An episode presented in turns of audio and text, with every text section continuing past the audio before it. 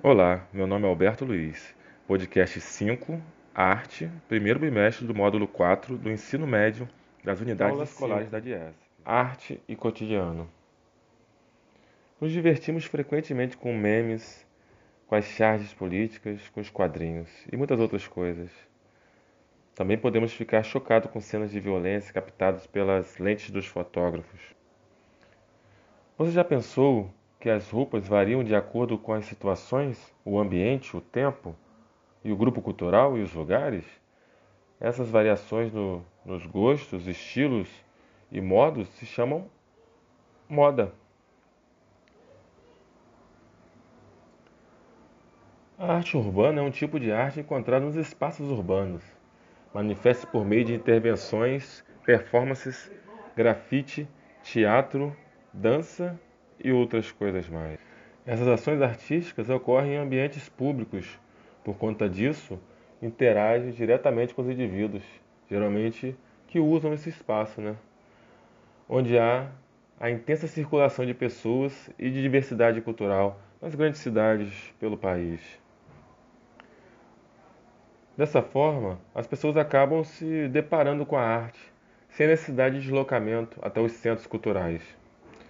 Na prática, a arte urbana representa o encontro da vida com a arte, pois a fusão de ambas se dá naturalmente na medida que o ser humano vive e se desloca pela cidade.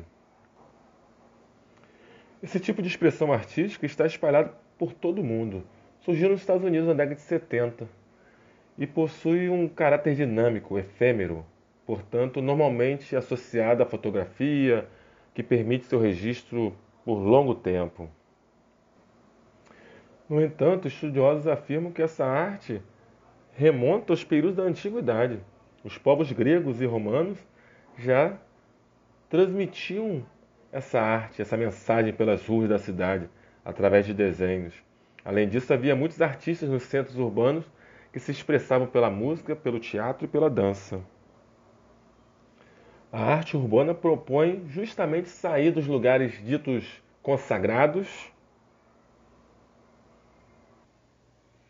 A street art é a... são as intervenções urbanas artísticas com temáticas que contornam desde a política até a religião, passando por problemas sociais e outras coisas. Essa arte pode ser feita por meio de pintura, escultura, instalações. Seja de que forma for, a arte urbana é uma arte marginal. Não está atrelada a nenhum padrão estético. Sendo assim, considera-se a arte urbana como uma arte livre, sendo a expressão máxima da sociedade e do, da sociedade e do cidadão.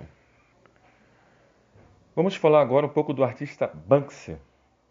Você pode não saber exatamente quem é, mas com certeza já viu alguma das suas obras pela internet ou nas paredes diversas